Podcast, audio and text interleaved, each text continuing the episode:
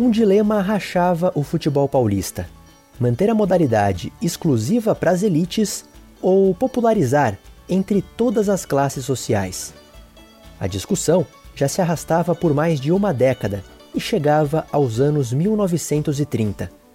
Os principais clubes se dividiam entre ter jogadores remunerados ou ter apenas sócios em campo. Cronistas da época criticavam os defensores do amadorismo, dizendo que, na verdade, eles não queriam mesmo era oficializar os salários dos jogadores. Até porque, desde o início, muitos já eram pagos para completar os times nas partidas, em alguns dias, por exemplo, em que um sócio não pudesse entrar em campo. A vontade dos defensores do amadorismo seria então evitar que os clubes tivessem responsabilidades sobre os funcionários. Mas não tinha jeito. O povo queria não só assistir, como jogar futebol. O racha foi tão grande e definitivo que São Paulo chegou a ter duas ligas diferentes. Uma com os remanescentes do amadorismo e outra com equipes que começavam a se profissionalizar. A briga chegou a deixar de um lado tradicionais equipes como o Paulistano e Ipiranga e de outro clubes promissores como o Corinthians e o Palestra Itália. Naquela época, por uma das ligas, um clube de imigrantes portugueses despontava com dois títulos seguidos. Em 1935 e 1936, a Associação Portuguesa de Esportes foi campeã paulista. Mal sabiam os lusitanos que aqueles dois títulos seriam fundamentais para o clube rubro-verde ser considerado um dos grandes e ser convidado a atuar entre os profissionais. É a história dessas primeiras conquistas lusitanas que vamos contar a partir de agora.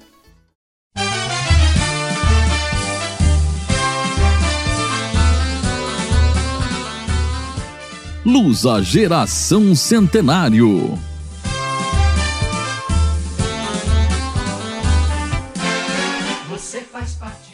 Olá, torcedor da Lusa e amante do futebol. Seja muito bem-vindo a mais um episódio do podcast Lusa Geração Centenário. Eu sou o Luiz Nascimento, jornalista da CBN, do Globo Esporte e do Acervo da Bola. E eu sou Antônio Quintal, apresentador do programa Paixão Lusa diariamente na Rádio Trianão, São Paulo. A gente começa esse segundo episódio do podcast Lusa Geração Centenário falando sobre a década de 1930.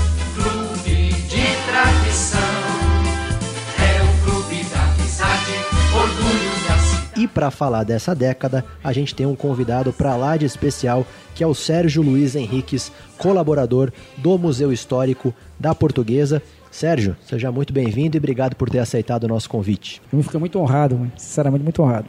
Quintal, no episódio passado a gente terminou falando da compra do terreno no Ipiranga, em que a portuguesa pretendia construir um estádio, né? Sim. Era mais um passo ali para a portuguesa ter um, um, espaço próprio. E eu queria começar aqui, a década de 30, como é que então começou nesse projeto eh, do estádio lá no Ipiranga? Então, em 29, a portuguesa comprou um terreno grande no Ipiranga, onde ela pretendia construir um estádio digno para a cidade de São Paulo, para sua coletividade, várias quadras e sua sede, porque onde ela estava antes, em Cesário Ramalho, era pequeno, só cabia o estádio e uma pequena quadra de basquete, nem a sede do clube era lá. A proposta foi feita em 29, aceita, e as condições eram 10 anos pagando parcelas anuais, parcelas pesadas, mas eram anuais a direção do clube, naquela época, decidiu que ó, não, ia se, não ia se construir nada enquanto o terreno não fosse de fato da portuguesa. Então, durante a década de 30 inteirinha, esse terreno será mantido, né? tirado do mato não se construiu nada. Nosso estádio, Caro Cesário Ramalho,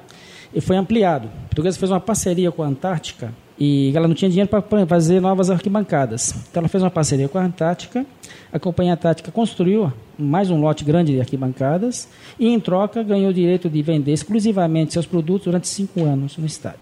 Em 1930, o grande time era o Fluminense. No Rio, o time ia ser batido, né? E a portuguesa fez um jogo contra o Fluminense aqui e ganhou de 3 a 1 com dois jogadores do Palmeiras emprestados. Que era muito comum um time emprestar para o outro para reforçar o outro. É, antigamente se chamava isso de laço. Nesse tempo aí, Sérgio, é, a portuguesa aplicou duas goleadas históricas no Atlético Mineiro, de 6 a 2.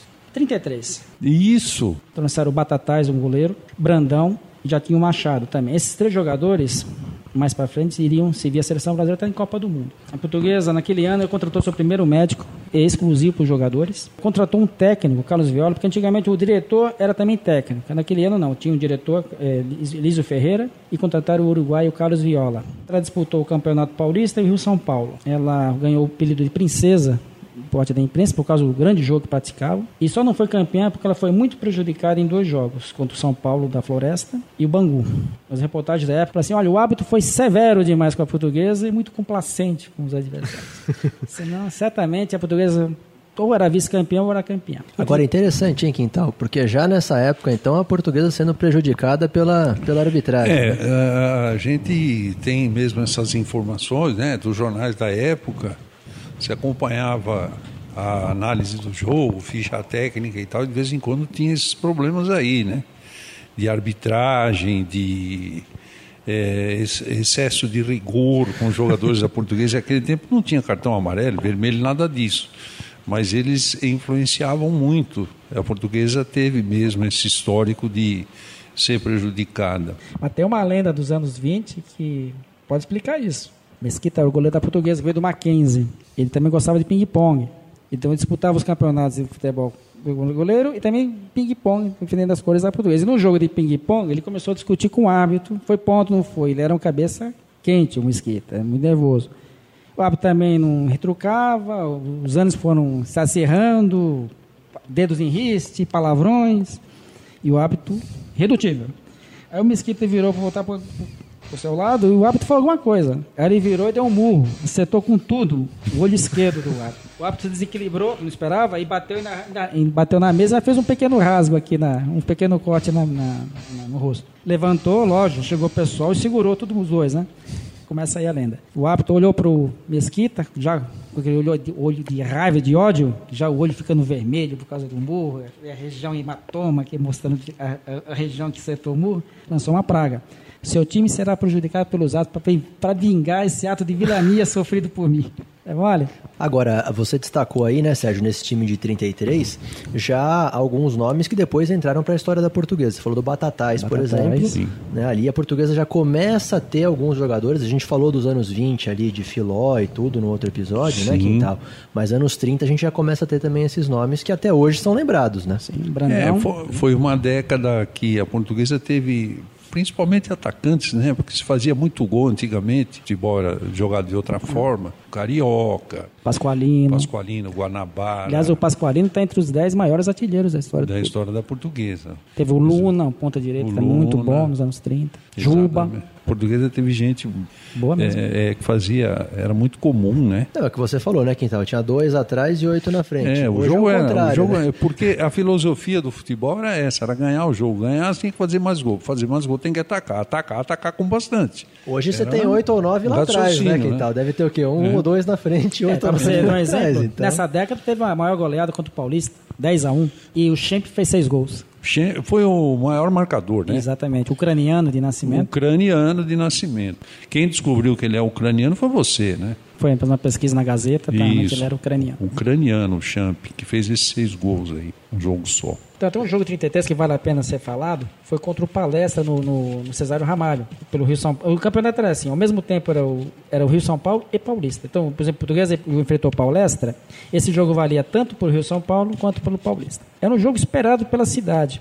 O Português estava muito bem no Rio São Paulo, muito bem no Paulista, e enfrentou o Palestra invicto. Era desejo era pra, é, da cidade toda, com exceção dos palestrinos, que a portuguesa ganhasse.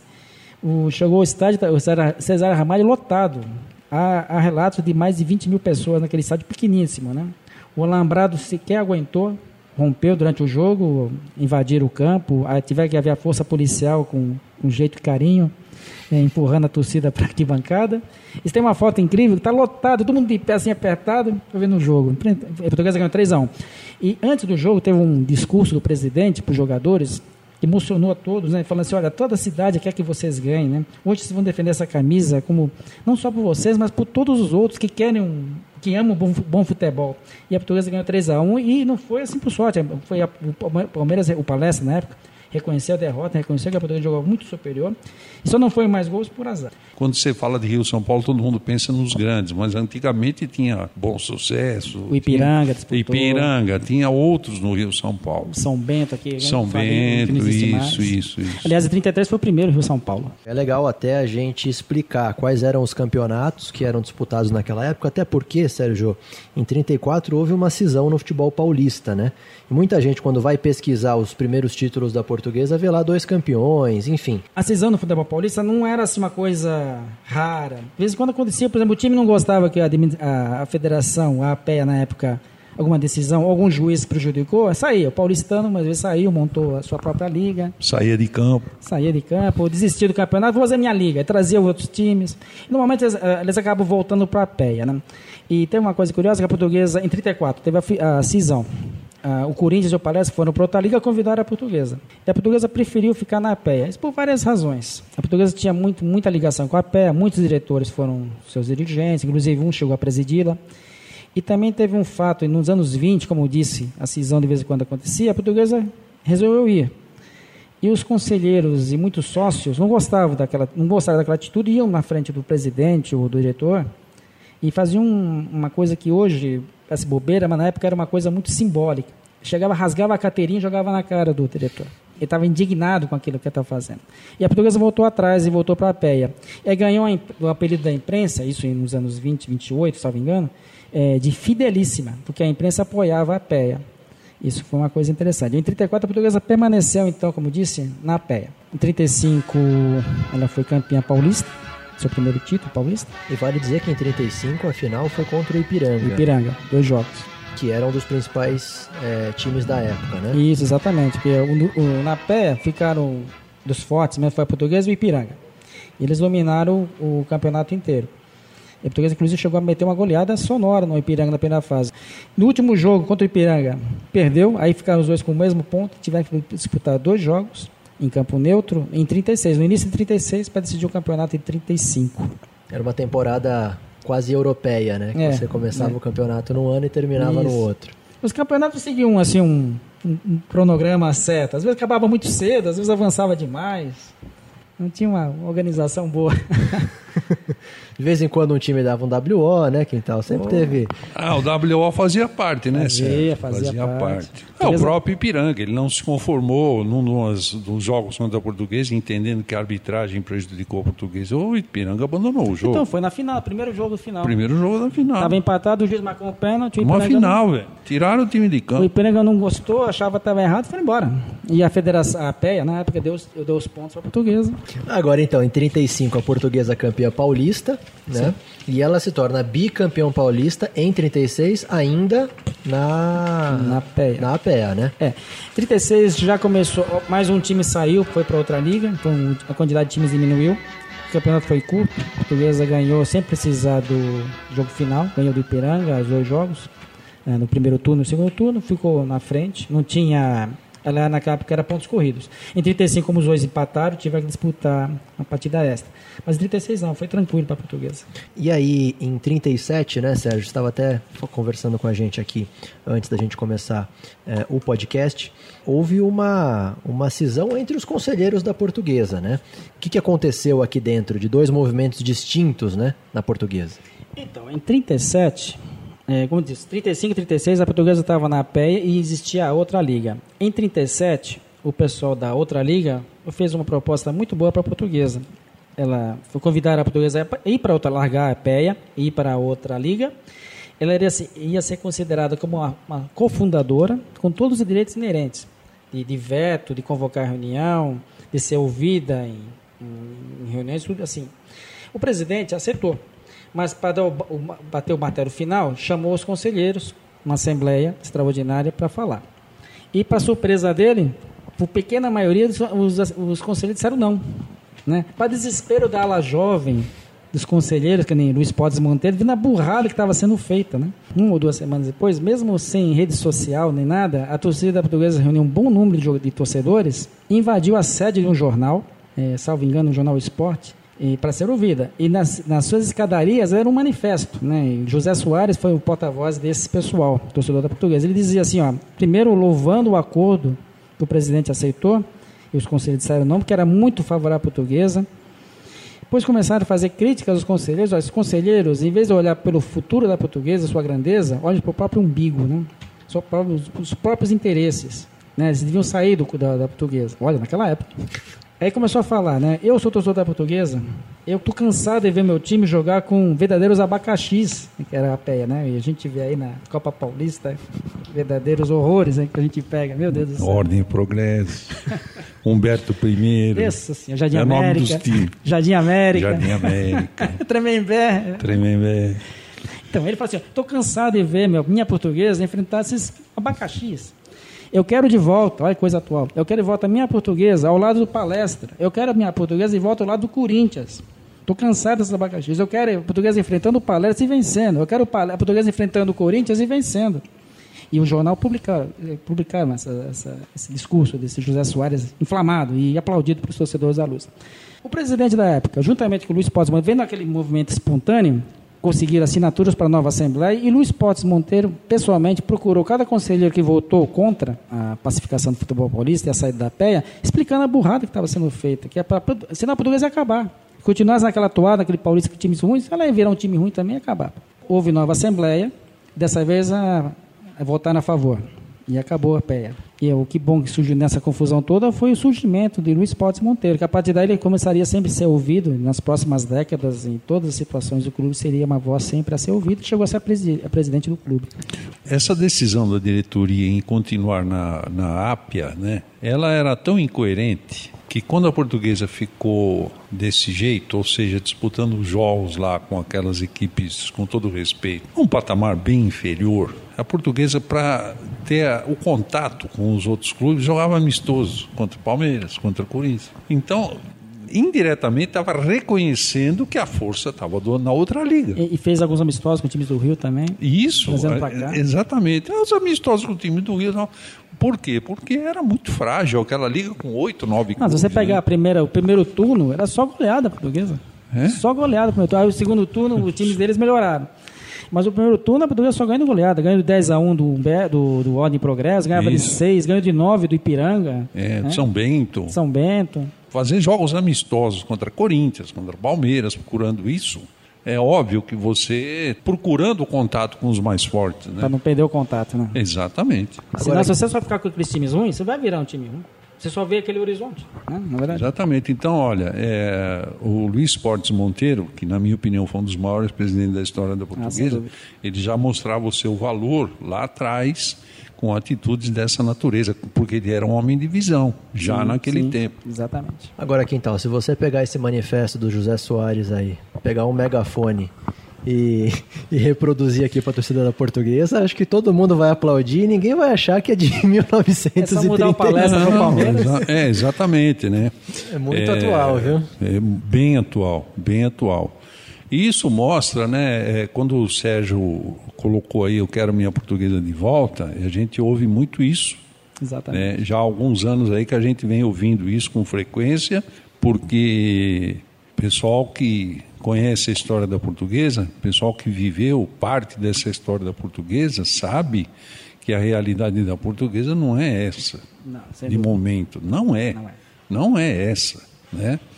É, os mais jovens, talvez, esse pessoal aí com 15, 20 anos eles não, ainda não conseguiram entender por falta de, de, um conhecimento, de uma divulgação, e é isso que eu acho que a gente tem que malhar e divulgar, insistir com isso, para que eles tomem conhecimento exatamente desse passado, para ver a grandeza que a portuguesa tem.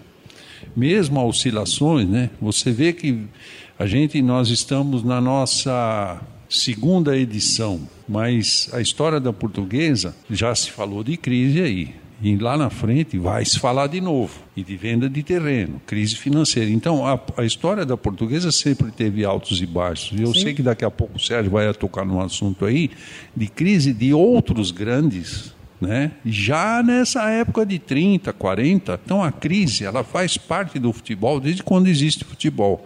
E à medida que o profissionalismo foi implantado, a tendência da crise se tornou maior, porque envolve custo, envolve receita e despesa. Eu queria que você contasse aquela história do São Paulo.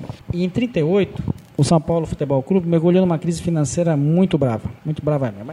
E resolveram disputar um torneio com fins de arrecadar dinheiro para o São Paulo pagar suas dívidas. E a Portuguesa foi um dos primeiros clubes a ser convidada e logo prontamente disse sim. Disputou esse torneio, jogou com o São Paulo, venceu, chegou à final e perdeu para o Corinthians por 1 a 0. Mas isso mostra a grandeza de alma da portuguesa. Ela podia dizer não, ah, problema do São Paulo que se vire, né? E ela, a portuguesa, colaborou. E, Sérgio, é, nessa época, né, a gente falando aí de dificuldades financeiras, de crise, vamos lembrar de novo, a portuguesa estava lá mantendo o terreno, né, no Ipiranga, porque queria primeiro né, terminar de pagar. Sim. E parece que surgiu uma oportunidade, vieram fazer uma oferta para a portuguesa, isso no final dos anos 30, né? Terreno vizinho, que era igualmente mesmo tamanho, o proprietário morreu. E os herdeiros procuraram a portuguesa, olha, quer comprar meu terreno? Né? Falou a metragem, os diretores da portuguesa, o presidente, ah, que oportunidade que não se pode perder. Né? Mas não fizeram nenhum, sei lá, um controle financeiro, projeção financeira, se poderia arcar. Aceitar as condições, eram também 10 prestações anuais, mais pesadas ainda que estavam quitando. E lembrando que ainda não quitou todo o terreno. Nós estávamos em 38 e não estava, acho que na oitava parcela, faltavam mais duas. E aceitaram, essa chance, essa poder não posso perder. Depois a gente se vira aí, pagar aquela coisa, né? Aí começou a crise financeira. Já ouvi isso em algum lugar. Contrata que a gente se vira. É, a gente se vê, a gente vê o que acontece. Foi um erro muito grande na minha, na minha visão, né? É, a história depois mostrou isso e a gente até vai falar um pouco mais disso no próximo episódio, né, Quintal? Mas mais uma vez a gente vê aí os problemas da portuguesa se repetindo e alguns é, reflexos, né? É, é, a gente acabou chegando à conclusão que há uma cultura dentro do clube e, e vai conservando, né? É, são é, pecados cometidos de forma repetida. Né? É, uma, é uma crítica construtiva isso que eu estou fazendo. Então, Exatamente. quando você olha para trás, ó, isso aqui foi feito errado, não vou repetir essa decisão, não vou repetir esse caminho. Vamos buscar uma alternativa Aliás, diferente. Aliás, lembrar, porque nos anos 70, o terreno da portuguesa, aqui do lado, em direção ao Shopping D, tem uma empresa de caminhões. Sim. Isso. Foi oferecida para o OTD. Foi, eu lembro. E o OTD falou, não tem condições de pagar.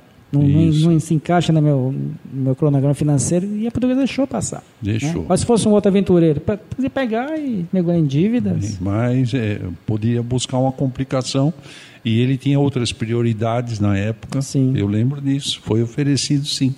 Por a aí. história mostra que a gente precisa seguir muito mais uma linha de Luiz Portes Monteiro, de Oswaldo Teixeira ah, com Duarte, certeza. de, de outros nomes, né? Exatamente.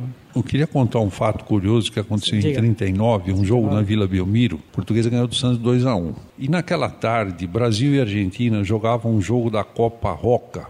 Esse jogo era no mesmo horário de Português e Santos. Então, os altifalantes do estádio do Santos ficaram retransmitindo o jogo via rádio. Pegaram o rádio e colocar o som do rádio. Então, o, o, o público assistia Português e Santos, ali na Vila Belmiro, e ouvia Brasil e Argentina pelo serviço de som do estádio. Legal. É. Interessante, né? Agora é bom se sai um gol e os jogadores comemoram, né? Pois é, né? Para o jogo do Brasil. E Copa, Ropa, a Copa Roca, com a Taça Rio Branco, eram competições que, nossa, era uma guerra. Sim. Brasil e Argentina naquele Exatamente, tempo, é. né? É interessante para não perder público, né? O cara ia ficar em casa para ouvir no rádio o jogo Isso, da seleção. Não, é, se o jogo tá chato, fica escutando, né?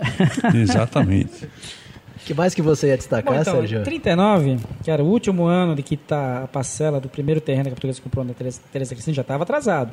A portuguesa lançou a pedra fundamental do seu estádio. Teve missa, teve tudo. E já tinha até o nome. Ia se chamar Engenheiro Dr. Ricardo Severo. Era um português de nascimento. Fugiu de Portugal por causa da Revolução da, da República. Era engenheiro arquiteto e trabalhava no, no escritório de Álvares Azevedo. Então, o estádio que a portuguesa iria construir lá em Ipiranga seria feito por Ricardo Azevedo, mas ele morreu. Então, seria o escritório do Álvares Azevedo. Ramos, não, Álvares Azevedo não, desculpa, Ramos Azevedo. Da Praça Ramos de Azevedo, né? O grande Ramos de Azevedo, Isso, que foi exatamente. importantíssimo para a cidade de São Paulo, né? exatamente. né? É, Sérgio, se você tivesse aí que, que sintetizar a década de 30, você acha que foi uma década do que para a portuguesa? Talvez de uma maior projeção no futebol, de um começo de uma organização, ou ainda foi uma década. Enfim, como é que você resumiria essa década? Eu vejo uma década muito boa. 33 profissionalismo. A portuguesa montou aquele time que era para ser campeão se não fosse prejudicada. Né? É, era para ser campeão, foi prejudicada, acabou ficando em terceiro lugar no Rio São Paulo ela foi campeã paulista duas vezes, então foi uma década, na minha vez, rica, né? Eu acho que foi um ponto de partida onde a portuguesa alcançou um estágio que na próxima década a gente vai abordar em 40, teve um declínio. Mas essa, essa ideia do Eliseu Ferreira, do Carlos Uruguai, Carlos Viola, Carlos Viola, foi um, um, um começo, alguém em divisão começou a perceber que as coisas tinham que mudar e obviamente os outros maiores, os mais é, eu acho que serviam como exemplo, né? Exato. Já tinha um Corinthians que era muito vencedor, um Palmeiras, então a portuguesa começou a se espelhar nos outros também. E, e, e aí, ó, em 37, hum. quando a portuguesa deixou de disputar o campeonato, porque se inscreveu atrasado ou é, perdeu o prazo, né? é, já tinha começado e tal, é, eu acho que foi é, a, a, eu não diria a conclusão, a convicção você tem que se unir aos mais fortes. E acho muito legal esses nossos episódios, porque a gente também retrata um pouco do momento histórico que o país e a cidade viviam, né? Podemos falar sobre a Revolução Constitucionalista em 32. A portuguesa, ela apoiou os, os belicosos paulistas, né?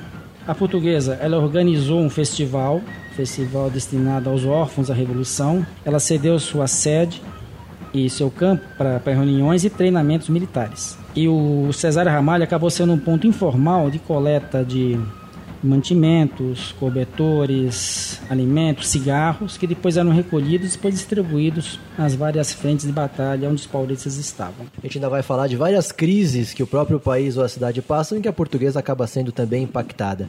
Ainda um momento em que o futebol também está se consolidando, se organizando. É, é, quando você fala de cidade, né? É, me lembrei aí, de um, não me lembro bem o ano, mas um jogo que teve da portuguesa no campo do Parque Antártica da época, onde no dia seguinte o jornal reclama dos serviços de bonde, hum. que atrapalhou a mobilização do público e muita gente perdeu o jogo. Exatamente. Porque o bonde atrasava, o bonde. Então, esses problemas de transportes públicos de, e outras situações que a gente vive hoje, não é só hoje, não. Lá atrás tinha, acho que no número até maior, numa proporção de, eh, de serviço com população, né? numa relação serviço-população. E, quando, e quando a Portuguesa inaugurou seu estádio, na década de 30, nos anos 20, do Cesário Ramalho, no jornal estava dizendo que o estádio mais próximo do centro e servida por seis linhas de bonde, de bonde então não tinha jeito, era um, dava para ir é, para o estádio. Exatamente, tem muita história curiosa, né? muita tem. coisa, particularidade. Tem um jogo, eu não sei se você lembra, Quintal, da Portuguesa foi fazer um amistoso em Santos, onde a bola foi trazida de avião, o avião fez uma, uma rasante e jogou a bola. A gente começou, é, Quintal, o podcast com o Alberto Miranda no primeiro episódio e a gente fez um convite que a gente vai fazer em todos os episódios, que é que as pessoas visitem o Museu Histórico da Portuguesa, que fica aberto todos os sábados das 11 da manhã às 2 da tarde. O que, que um torcedor pode encontrar dos anos 30 no Museu Histórico da Portuguesa, Sérgio? Olha, muitas fotos, reportagens, troféus, não, porque muita gente não imagina, né? Falando nos 30, ah, não deve ter nada, deve ter uma não, foto, tem, um recorte de jornal e tal, mas tem, tem... as festas juninas, bem retratadas, joaninas, né? Primeiro era joaninas. Tem os bailes de carnaval, os primeiros. Tem algumas coisas do basquete, dos primórdios do clube, bastante coisa. O, na, na década de, de 30, Sérgio, também teve um, é, uma ênfase é, aos esportes amadores, né? as modalidades jogo de sinuca, o bilhar, né, como bilhar, eles chamavam, ping-pong, a formação das equipes de bola ao cesto, pessoal do atletismo, do hockey. Então, é, tudo isso aí é, faz parte do, do começo mesmo da portuguesa, né? Quando ela se desvencilhou de Mackenzie, aí começou a ser ela portuguesa. Lembrando que o Museu da Portuguesa é pioneiro nisso. A Portuguesa foi pioneira em museu de futebol. Em 92 foi o primeiro foi a portuguesa. Sérgio, obrigado por ter participado aqui, por ter aceitado o nosso convite. Foi muito bom falar sobre a década de 30 com você. Eu que agradeço, realmente espero ter, ter ajudado aí a contar um pouco da história do clube. Quintal, Brigadão e a gente volta com o terceiro episódio sobre a década de 1940. Maravilha, muito obrigado Luiz, muito obrigado pela oportunidade, um abraço ao Serjão, grande Serjão, histórias maravilhosas da portuguesa. Obrigado ao André e até a próxima, se Deus quiser. Esse então foi o segundo episódio do podcast Lusa Geração Centenário, um podcast idealizado pelo Departamento de Comunicações da Portuguesa. Em nome do Bruno Fernandes e do Marcos Vinícius, eu agradeço nos trabalhos técnicos o André Neri e na sonorização o Dom Roberto Costa.